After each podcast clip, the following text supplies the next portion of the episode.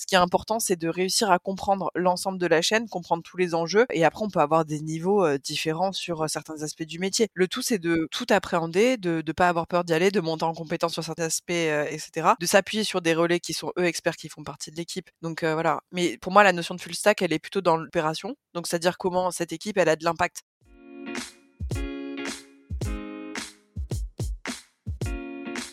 Hello, je suis Carlotta. Bienvenue dans Product Marketing Stories, le podcast qui décrypte les méthodologies, partage des conseils et apprentissages concrets pour rendre compréhensible et accessible le product marketing. Pour cet épisode, j'accueille Lucie Casamidian, Head of Product Marketing chez Skello. Lucie est l'une des pionnières du product marketing en France. C'est d'ailleurs elle qui lance le premier meetup sur le sujet en 2019. Encore aujourd'hui, le rôle de PMM n'est pas toujours bien compris et sa valeur pas toujours bien estimée. Alors, j'ai demandé à Lucie de nous partager sa vision de ce rôle et de nous expliquer le concept de Full Stack PMM qu'elle a mis en place au sein de son équipe.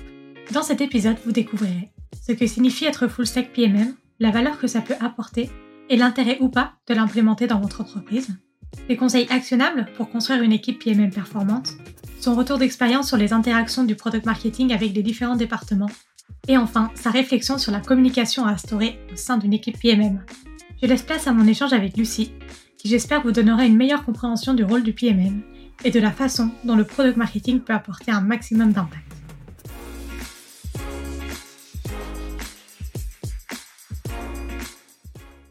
Hello Lucie, comment tu vas? Hello Carlotta, ça va super et toi? Ça va, merci. Je suis super contente de t'avoir euh, sur le podcast aujourd'hui. Pour commencer, est-ce que tu peux te présenter en quelques mots et nous dire ce que tu fais chez Skello alors donc je m'appelle Lucie Kazemidjan, je fais du product marketing depuis plus de 5 ans maintenant et je suis Head of Product Marketing and Enablement chez Skello. Alors, Lucie, tu es là aujourd'hui pour nous partager ta vision du rôle du PMM et notamment nous expliquer le concept de full stack PMM.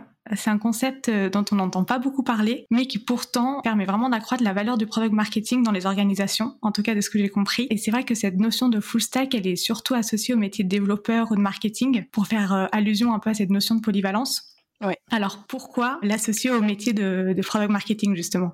C'est une très bonne question. En fait, c'est pas un terme qu'on utilise au quotidien. Nous, par exemple, en interne, on se définit pas forcément comme des full stack euh, product marketers, mais cette notion de full stack qu'on retrouve euh, sur d'autres métiers comme euh, en marketing ou en tech, en réalité, elle s'applique très bien à notre métier parce que c'est un métier tout simplement qui a de nombreuses dimensions mais qui a aussi de nombreuses facettes et expertises. Et en fait ce qu'on retrouve souvent dans les entreprises c'est on va avoir un product marketer qui va être plus spécialisé sur par exemple tous ces aspects de lancement, de rollout plan, etc. D'autres qui vont faire plus de l'enablement, d'autres qui vont travailler sur des verticales de secteur, d'autres qui vont travailler vraiment sur l'amont, plus de la strat, etc. C'est très variable en fait. Et du coup, cette notion de full stack, bah, elle veut juste dire qu'en fait, on fait de tout.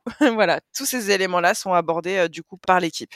Est-ce que du coup, tu peux justement rentrer un peu plus dans le détail? Tu dis tout, qu'est-ce que ça signifie? C'est de la discovery à la delivery Qu'est-ce que tu entends par là? C'est une très bonne question. Donc en fait, il y a deux aspects, je dirais. Donc il y a vraiment cette partie comment tu vas travailler avec l'équipe produit et le product manager sur l'ensemble du cycle de développement de la fonctionnalité. Et quand je dis cycle de développement, je commence dès la phase de road mapping. Donc c'est-à-dire vraiment à quel moment tu vas te dire qu'il y a une opportunité spécifique pour bosser sur cette sur cette fonctionnalité. Donc là, c'est bien en amont. Donc le PMM, il va commencer à intervenir dès cette phase-là, commencer à se poser les bonnes questions de bah, justement quel est le potentiel de cette fonctionnalité, quel est le ROI de ce de ce potentiel développement Est-ce que ça va du coup avoir un impact sur le market fit de telle ou telle verticale, par exemple? Est-ce que ça va avoir un impact sur la satisfaction de ma base client existante?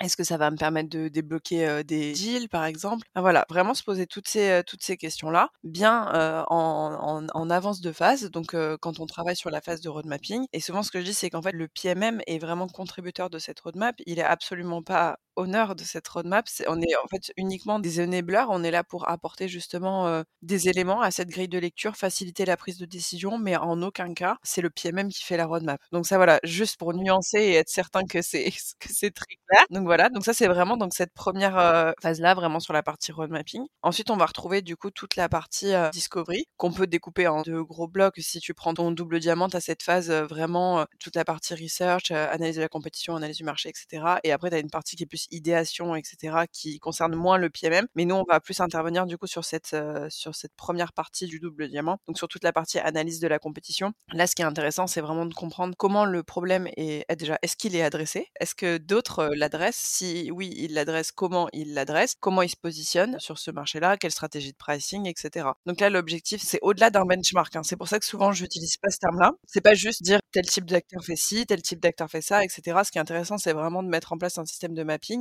et de comprendre comment on se positionne les uns par rapport aux autres. C'est important d'avoir cette grille de lecture pour soi parce qu'ensuite, on va devoir la transmettre justement à nos clients prospects pour les aider à s'y retrouver dans ce marché. Donc ça, c'est vraiment une première partie qu'il faut faire du coup très en amont. Et ça peut entraîner du coup d'autres recherches. Hein. On peut du coup se poser des questions sur la willingness to pay, la sensibilité au prix. Enfin voilà. Après, ça peut entraîner d'autres types d'analyses. Ensuite, on va retrouver la, phase de recherche utilisateur. Alors ça, en fait, elle est pas. Ça dépend vraiment de la problématique. Hein. Il n'y a pas de nombre magique, de volume d'interview à faire. Il n'y a pas d'obligation à faire de la research. Ça dépend de son niveau de certitude, de compréhension du problème. Si on a déjà énormément de retours et qu'on est vraiment très convaincu qu'il faut l'aborder comme ça, bah, peut-être que des user tests, ça va suffire. Donc voilà, je pense que c'est important. La, la research, c'est vrai que c'est toujours quelque chose qui plaît aux gens du produit. Ouais, c'est vrai. Toujours se poser la question de est-ce que je le fais pour me faire plaisir ou est-ce que je le fais parce que j'ai, vraiment des hypothèses que je souhaiterais confirmer. Donc ça, c'est vraiment, je pense, un, point important à garder, à garder en tête parce que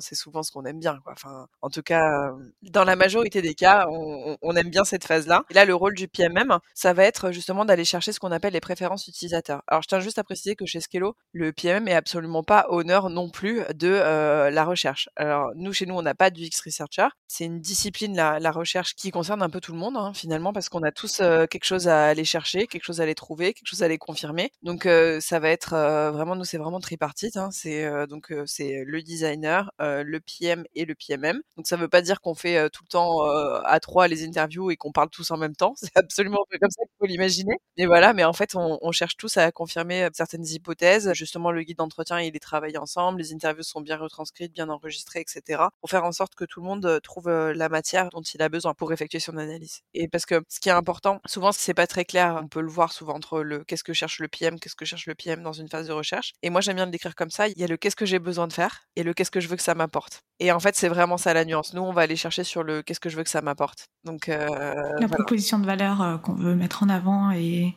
Exactement. Mais je dirais même même en avant de la proposition de valeur parce qu'en fait, la proposition de valeur, c'est l'output en fait de l'analyse de la compétition, le marché et la recherche. En fait, ce qui va ressortir de cette recherche utilisateur, c'est uniquement des préférences. Et en fait, les préférences, elles vont aussi varier en fonction des types de personas, etc. Enfin de voilà. Et après, quand on va du coup choisir et cibler, on va dire bah voilà, pour telle typologie de personnes, ils sont sensibles à tel type de facteurs. On sait que c'est des choses qui les motivent, ils aspirent à ça. Par rapport au marché, etc., qu'est-ce que proposent les autres? Comment moi je peux me distinguer? Est-ce qu'il y a une place sur ce marché-là, etc. Et ensuite, tu as du coup ton travail autour de la proposition de valeur. Mais je pense qu'il faut pas se dire que direct je fais ma recherche et j'ai ma proposition de valeur. Oui, bien sûr. Parce que là, on, risque d'oublier beaucoup de facteurs. Et souvent, ce qu'on voit, ce qui est difficile, euh, c'est de passer du coup de cette étape de je fais ma recherche, j'ai un peu des indications sur quelles sont les attentes, et ensuite consolider l'output pour une personne dédiée sur un marché précis. Et c'est vraiment euh, la gymnastique euh, cérébrale.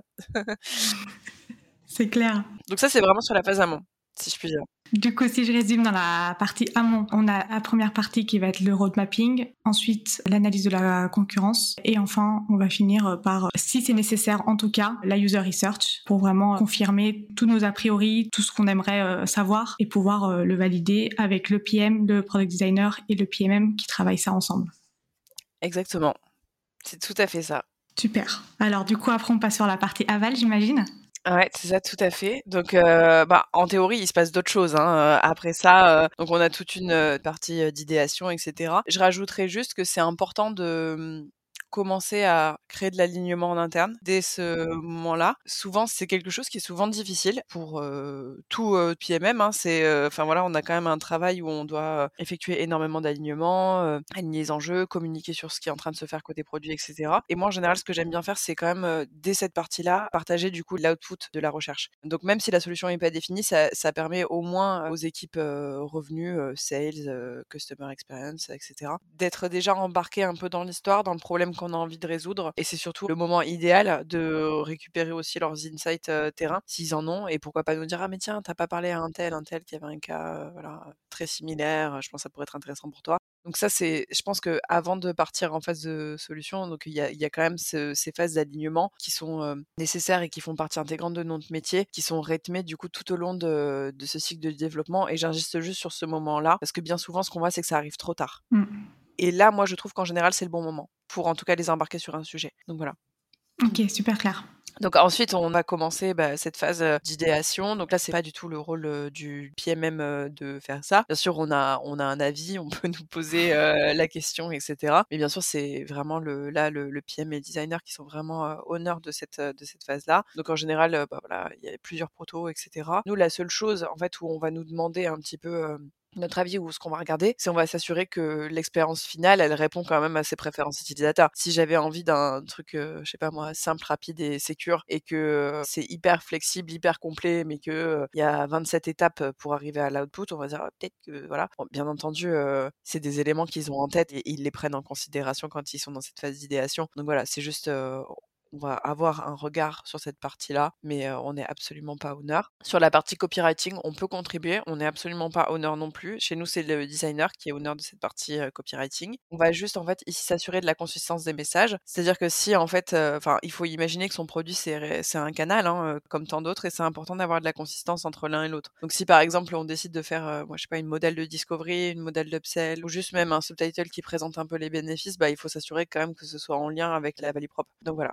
Et ensuite, bah, du coup, on rentre, la solution est validée, ça part en phase de, développement. Et du coup, là, le, PMM, bah, il va commencer à travailler sur ce qu'on appelle le go-to-market et tout ce que ça implique. Donc, reprendre justement tous les éléments de, de, cette recherche, affiner sa value proposition, travailler des messages qui vont autour de cette value proposition, travailler les éléments autour de la cible, affiner les éléments autour de la stratégie de l'offre, la stratégie de commercialisation, la stratégie d'enablement, euh, la stratégie euh, marketing et voilà.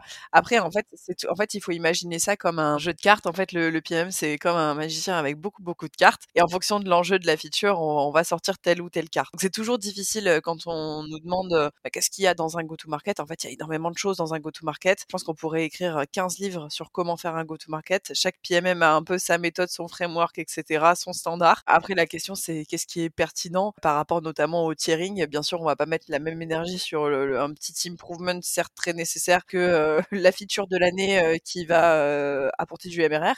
Donc bien entendu, c'est pas c'est pas du tout la même chose. On mesure l'effort par rapport à ça. Donc voilà. Et ensuite, bah, il y a toute cette partie enablement qui est très très importante. Donc nous au sein de au sein de mon équipe du coup chez Scalo, c'est une expertise spécifique. Donc c'est des personnes spécifiques qui font ça. Alors en fait, le, le PMM lui il va comprendre bah, s'il y a un enjeu d'enablement, il va plutôt participer du coup à construire les supports de formation, travailler du coup les messages qu'on veut mettre en avant, bien clarifier par exemple l'offre, le prix, etc. Et l'enablement, lui, il est expert en formation, c'est-à-dire qu'en fait, il n'est pas expert dans la solution, dans le produit qu'on vient de lancer, mais il est expert en formation. Donc, il va trouver les bons créneaux. Il va, bah, déjà, en général, c'est des personnes qui ont un aura assez naturel et qui savent embarquer les troupes.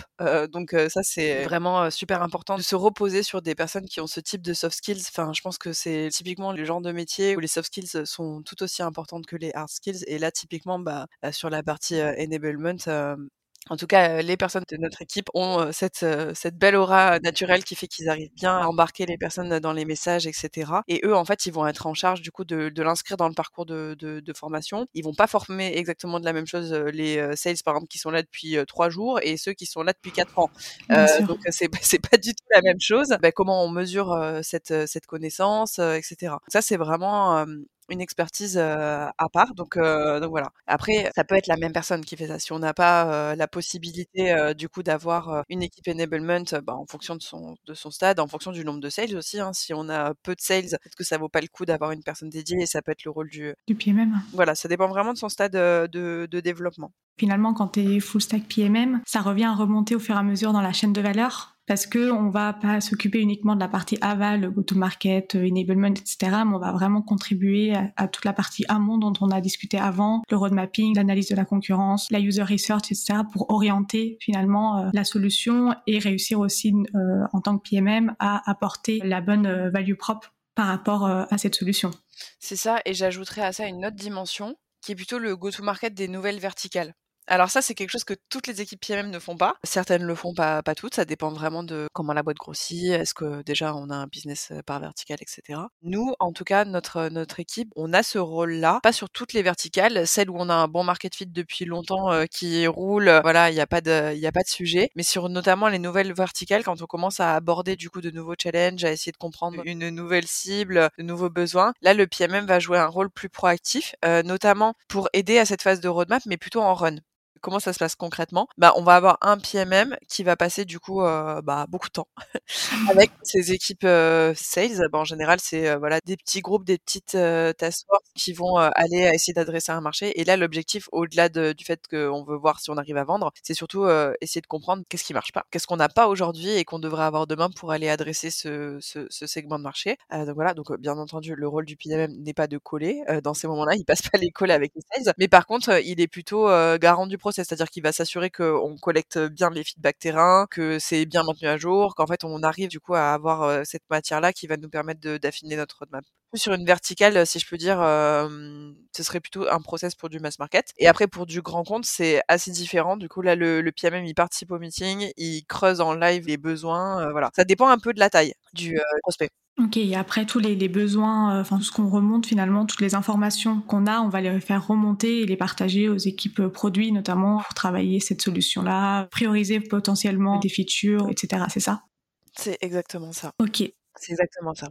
Super clair. Il y a une euh, question qui me vient parce que là on se dit bon bah c'est parfait en fait euh, full stack PMM c'est ce qu'il faut. Pour autant aujourd'hui beaucoup d'organisations ont des PMM qui sont segmentés par spécialité et c'est vrai qu'aujourd'hui on a un peu cette image de il faut être expert un peu d'un domaine et euh, de l'aspect couteau suisse euh, est pas forcément toujours euh, bien vu ou en tout cas valorisé. Quel est ton avis là-dessus du coup? Moi, mon avis, c'est que j'aime bien le couteau suisse. C'est marrant, j'ai pas du tout la même, le même regard là-dessus. Moi, je pense qu'on on dévalorisera jamais le fait d'avoir multiples expertises. Après, je pense qu'il faut pas se leurrer. Hein. On va jamais trouver un PMM qui est fort en tout. Hein. Bien sûr. Ce qui est important, c'est de construire une équipe avec des forces différentes. Et ça, c'est ça, c'est essentiel. Donc, c'est-à-dire que, enfin, typiquement aujourd'hui, nous dans notre équipe, on a Paul par exemple qui vient plutôt de la partie sales, c'est un ancien sales lead, donc voilà, il, il, a des skills spécifiques qui lui servent dans son métier chaque jour. Par exemple, Chloé, c'est plus une experte du marketing à la base, avec une, une, sensibilité produit. Donc en fait, elle apporte aussi quelque chose de très complémentaire. Et après, on va avoir Jean-Philippe qui a eu vraiment cette expertise enablement, Laïla qui a une expertise sales enablement et Laurette qui a une expertise knowledge produit et moi qui ai un background plutôt produit. En fait, cette équipe-là, elle a vraiment des compétences très variées. En fait, c'est-à-dire qu'ils sont chacun uniques dans leur spectre de compétences et c'est ça qui fait que cette équipe, elle fonctionne et qu'on arrive à adresser du coup toute cette chaîne. Je ne pense pas qu'on peut trouver quelqu'un qui est expert en roadmap, en vertical marché, en discovery, en go-to-market, en enablement, en parcours de formation. Sinon, faut nous le dire là.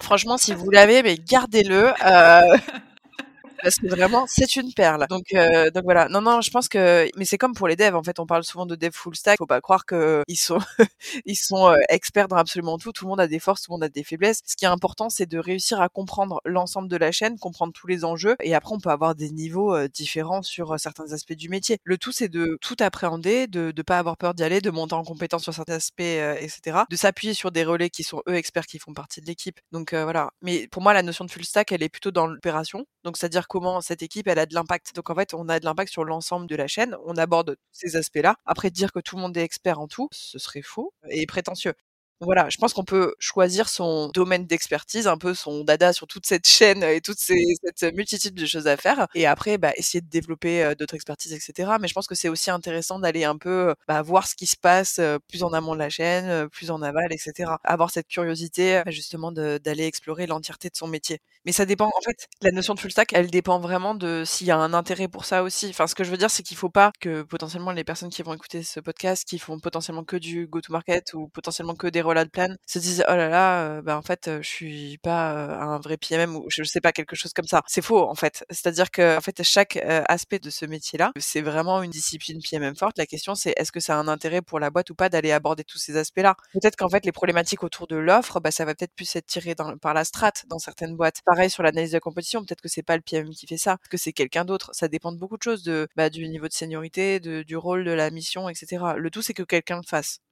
Et c'était un peu une des questions que j'avais aussi, c'est euh, est-ce que justement cette approche, elle est pertinente pour euh, tout type d'entreprise? Et du coup, en fait, ça, ça dépend vraiment du besoin, des missions qu'on veut que le PMM fasse, où il y a de la place par rapport au reste de l'organisation finalement. Oui, c'est ça. En fait, c'est exactement ça. Et ça dépend aussi de l'expertise de cette équipe PMM. Si par exemple, elle n'a pas l'expertise, je sais pas moi, pour la partie discovery ou enablement, bah, peut-être que c'est ailleurs et c'est pas grave. Voilà. C'est juste, il faut que ce soit fait après qui le fait, la personne la plus à même de le faire. Bien sûr.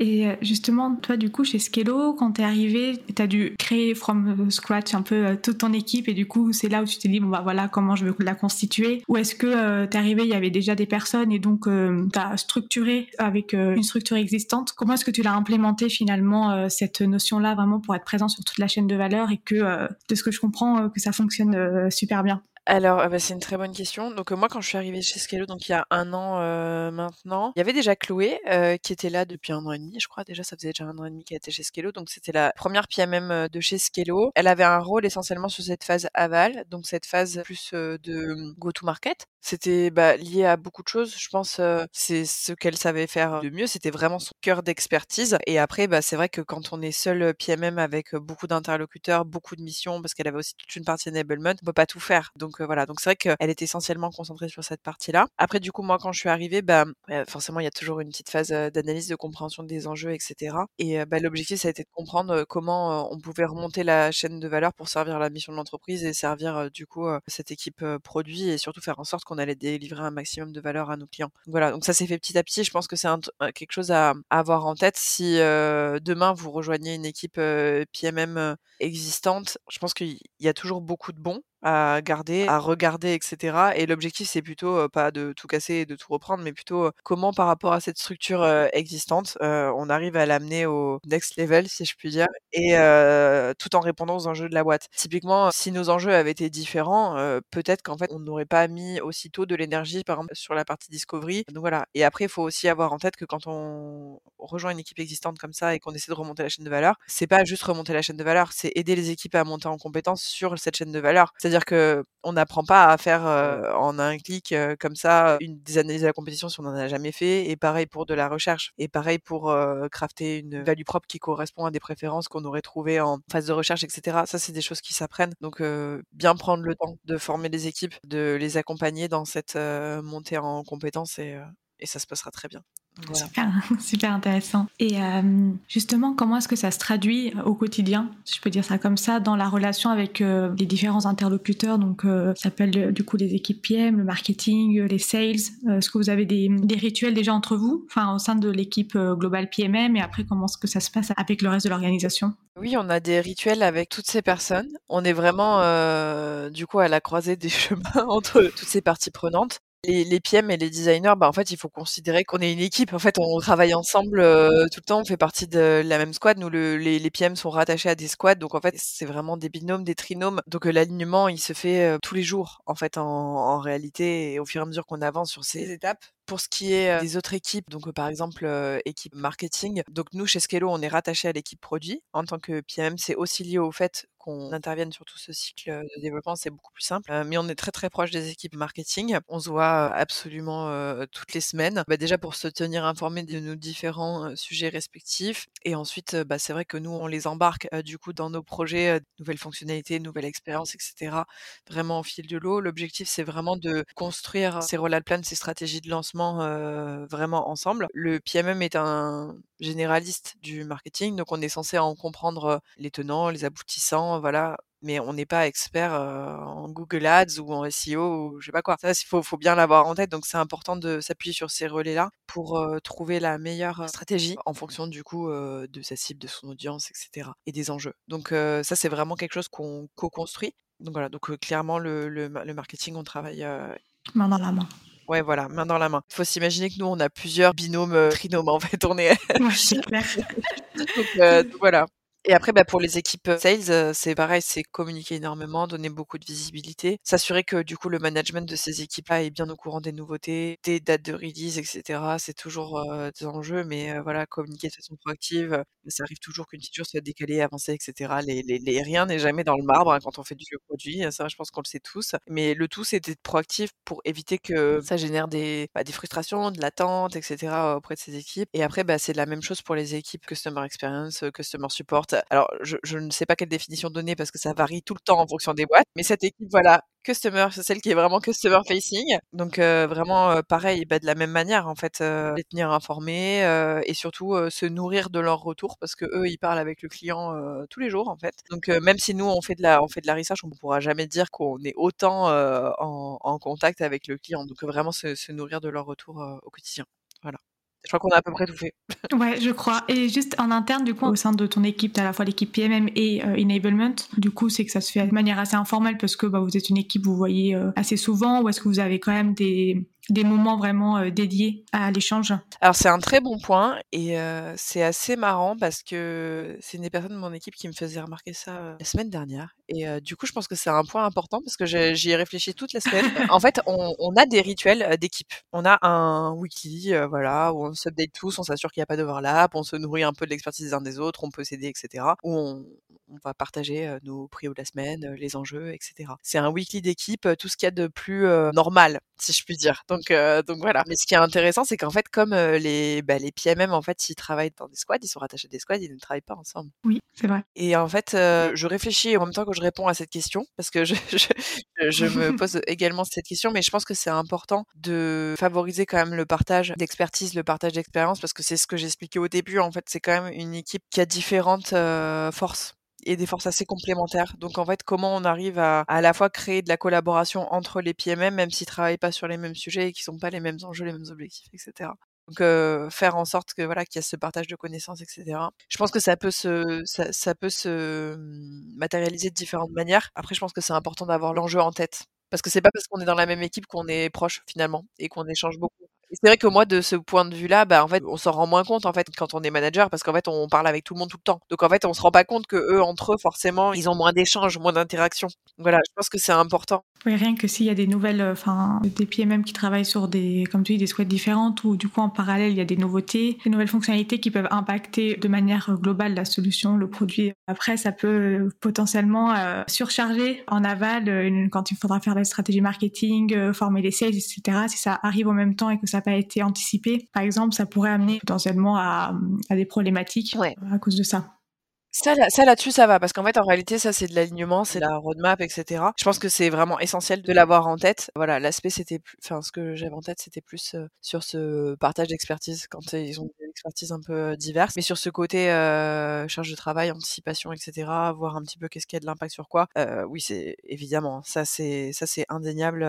c'est, c'est un risque et ça, c'est, enfin, faut vraiment l'avoir en tête, quoi. Enfin, faut, faut vraiment s'imaginer qu'en fait, on est comme une chaîne de production, on a des pièces qui rentrent et en fait, faut pas qu'à un moment donné, il y ait, un bouchon, hein, parce que sinon, ça va être terrible. Et pour ça, bah, faut, faut beaucoup communiquer, beaucoup échanger, se tenir informé de l'avancée de la roadmap. Super clair. Écoute, Lucie, merci pour cet échange. C'était super intéressant. Si ça te va, on passe aux deux dernières questions de la fin. Ça marche. Alors, la première, quelle est la prochaine personne ou le prochain sujet que tu aimerais écouter sur ce podcast? Alors la prochaine personne ou le prochain sujet, donc c'est pas une personne en particulier, mais c'est plutôt un type de profil, je pense, qui moi m'intéresserait. C'est marrant parce que je me suis rendu compte assez tard en fait dans ma carrière, bien qu'elle soit pas très longue pour le moment, qu'en fait les personnes qui m'inspiraient le plus dans mon quotidien, c'était en fait les premiers PMM des boîtes, soit plutôt des CEO. Et en fait, je pense que c'est quelque chose où on oublie parfois, mais en fait, euh, bah, le, la première personne qui va justement chercher ce market fit, qui se pose ces questions-là, bah, c'est souvent un founder. Et je pense que ce serait intéressant de comprendre, euh, enfin, d'avoir un peu ce sujet-là de go-to-market, de market fit, mais pour des boîtes très early stage. C'est un exercice qui est très difficile et très différent de ce qu'on fait en tant que PMM quand on est dans une boîte établie qui a déjà un market fit. Et ça, c'est très très difficile. Et franchement, je pense que ce sera, ça aura beaucoup de valeur pour bah, n'importe quel PMM et n'importe quel entrepreneur qui monte sa boîte et qui se pose ces questions-là. Parce que c'est vraiment... Et, finalement, il y a quand même peu de partage, je trouve, à ce sujet-là. Et ça, ça m'intéresserait beaucoup, j'avoue. Super intéressant, je le garde en tête. Et euh, la deuxième question, est-ce que tu as une ressource ou un livre euh, que tu recommandes? Je pense que en fait ça dépend au stade euh, où on en est dans le PMM. Je pense que quand on commence, quand on démarre, il y a quelques bouquins assez théoriques qui sont pas mal, Product Marketing Debug, etc. Vraiment, pour commencer, c'est très très bien. Et après, moi, ce que je conseillerais, c'est vraiment, bah, si c'est pour gagner en expertise, vraiment se senioriser. Je pense que les bouquins ont leurs limites parce que ça reste quand même très, bah, ça enfonce quand même beaucoup de portes ouvertes quand on fait ce métier-là depuis longtemps. Alors, je, je dis pas, c'est peut-être les bouquins que j'ai lus, peut-être qu'il y a un bouquin mystérieux dont je, en, cours d'écriture que j'aurais pas lu, hein, qui, qui vraiment va, va, bientôt arriver et qui répond à, ça. Mais je trouve qu'en tout cas dans la littérature, ça manque souvent de concret et ça, enfin, mais c'est aussi lié au fait que en fait ce qu'on a dans la littérature, c'est beaucoup du PMM fait par des Américains. En fait, c'est pas tout à fait la même chose. Donc voilà. Et donc moi, je vous conseillerais tout simplement si vous voulez monter en compétence et que vous êtes déjà PMM, bah en fait juste parler avec d'autres PMM et surtout parler avec des PMM qui n'ont pas la même définition que vous du PMM. comme ça, ça va vous permettre bah, d'explorer tout le champ des possibles. Donc en fait, bah quelque part, écoutez ce podcast, voilà. Merci pour la promo. Bah écoute, merci beaucoup Lucie pour cet échange. C'était vraiment euh, super intéressant, je te redis. Pour finir, la dernière dernière question, euh, où est-ce que les auditeurs peuvent te contacter s'ils souhaitent euh, te poser une question justement sur ce que tu as expliqué ou juste te remercier? Eh bien, n'hésitez pas à me contacter sur, sur LinkedIn. Je je réponds pas toujours très vite, mais je finis toujours par répondre. Donc vraiment, n'hésitez pas. Génial. Bah, merci beaucoup Lucie. Merci beaucoup Carlotta. À bientôt. Merci d'avoir écouté cet épisode jusqu'au bout. Si l'épisode t'a plu, n'hésite pas à le partager sur LinkedIn en me taguant. Tu peux aussi me soutenir en laissant un avis 5 étoiles sur Apple Podcast et me laisser un commentaire. Ton aide est précieuse pour m'aider à faire connaître Product Marketing Stories et aussi m'encourager à créer davantage de contenu. Alors merci